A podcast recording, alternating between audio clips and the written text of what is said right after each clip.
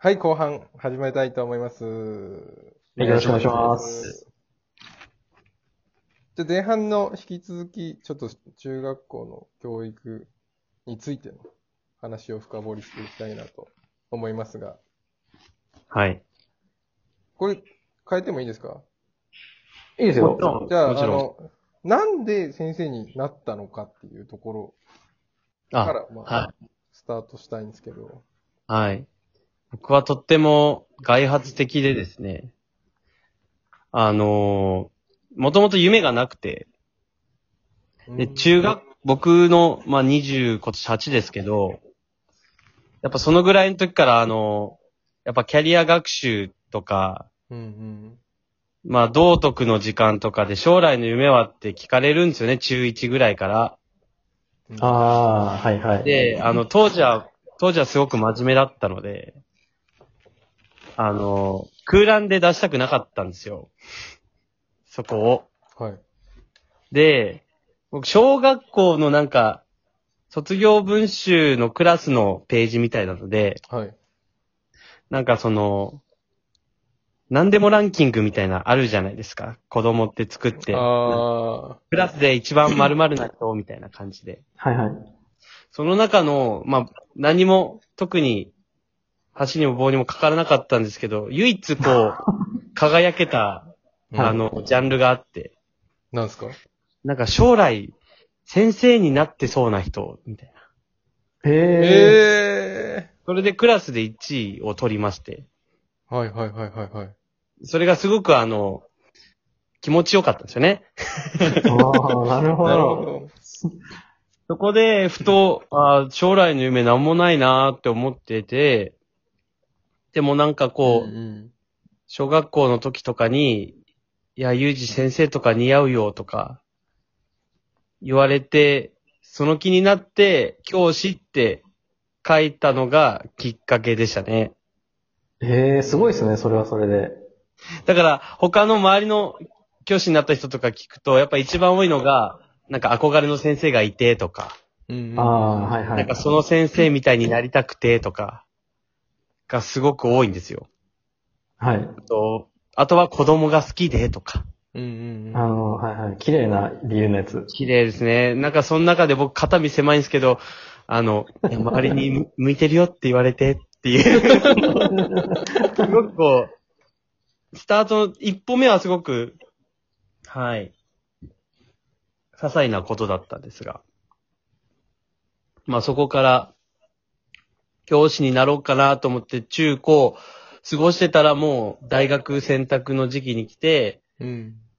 まあ、地元で近くに教育大あるし、うん。なんか他に全然考えてこなかったから、教師でもなろうかなって思ったっていうのが、まあ本音の部分ですね。えー、それで旭川でそのまま大学も行けたんですか？そうですね、旭川に教育大の、えー、五分校が、まあはい札幌、旭川、えー、釧路、函館、岩見沢ってあって、旭川にもあるんですよ、うん教育大が。はい。で、で、はい。旭川で、はい。えー、それすごくないですか？でも。そうですかね。うん。普通に家から歩いて行ける距離にありました。大学ってそういう感じで入るような、あんまりイメージじゃないから。そうですね。うん。なんなら高校より近かったです、大学の。すごいな。あれで、その後、えっと、大学に進学して、はい本当にもう就職活動とかもしないで、もう、教職一本みたい採な。採用試験を受けてっていう感じですね。へえ。そうです。いざなってみてどうですか？いざなってみて、似合ってます自分。いや、似合ってないと思います。なんでですか？あの、一番似合ってないなと思う瞬間はですね、あの、教師って裏方であるべきなんですよ。あの、スポットライトを浴びるのは子供たちで、教師は裏方であらなきゃいけないんですけど、あの、性格上一番センターでスポットライトを一番浴びたい人間なんですよね。性格的には楽。しい先生だな。だからそういう時にやっぱり、なんか、自分が楽しくなっちゃう瞬間とか、あの、なんか子供たち楽しそうにしてたら、なんか一緒に混じって、一番テンション高くなっちゃうとか、そういう時は、あ、なんか教師よりなんかもっと、違う職業あったかなとか、思ったりしますし、え、それでもなんかそういう、うんあ、その、状況になった時って、うん。先生って一番楽しんでたら、生徒たちも楽しくなってくるもんなんじゃないんですか、なんかつまんなそうに外から見てる大人が一人いるよりは。そうですね一緒にそれはうんうん。それも、まあ、その一方でそういうメリットもありますね。うん。だから、なんだろう、子供と一緒の目線で遊べる一方で、一歩引いた目線も持たなきゃいけないし、っていうところはありますけどうんうんうん。はい。そうですね。子供が主役、子供にスポットライトを当てるのが教師の仕事なんですかね。なんか、そこが、そうなのかなと思っちゃったんですけど、ああ、豊さんのスタイルの方が、うん。なんか、生徒は、まあ自分だったら、こんな先生いるんだったら、が学校もっと行こうかなみたいな気持ちになると思うし、そうですね。その、なんでしょう。これも本当になんかう、ん聞く先生、聞く先生で、うんうんやっぱ理想とする教師像って全然違って、うん。うん。その、バリバリ自己実現してて、毎日すごい楽しそうに生きてて、うん。なんかそんなエネルギッシュな先生で自分もすごく仕事を楽しんでてっていう人がやっぱ一番だよねっていう考え方もあれば、うん。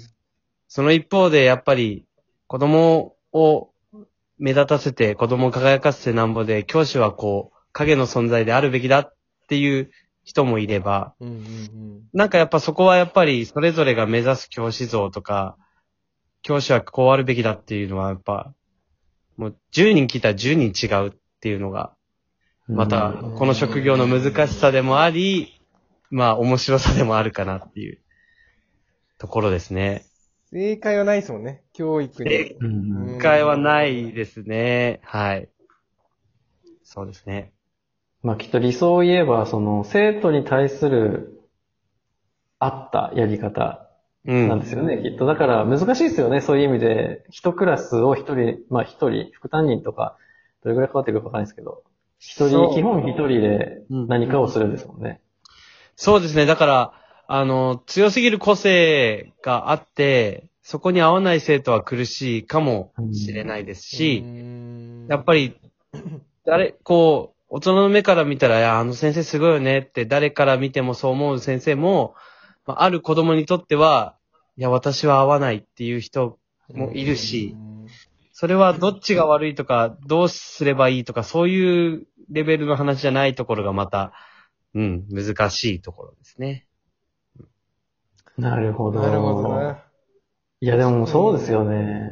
難しいとしか思わないな。なんか、そういう難しさを、やっぱ肌で感じて、その、なんか最近、あまりにも、教師の、なんか、影の部分が、こう、暴かれてきて、あ働き方改革とか、いろいろ超過勤務とか、そういうもの、ネガティブイメージが、まあ、それによって救われた面もたくさんあるけど、一方で、教育に興味があるけど、教師を選ばないっていう若者が、すごくこのオンラインイベントとかでも多くて、うんうん。それはなんか、まあ確かになって思うところもあれば、いや、教師だからこそできることがたくさんあるんだよって思うところもあって。そこは世知辛いですね。そうですよね。あの、決められてますからね、やれることが。国から。そうですね。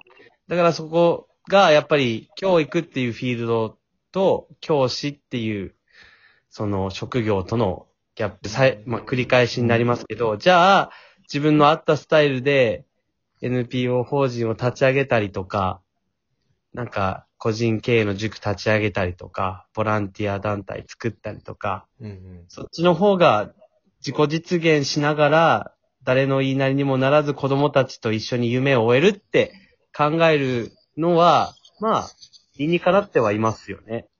う。うんん。まあ、そこの人それぞれですよね。うんそうですね。うん。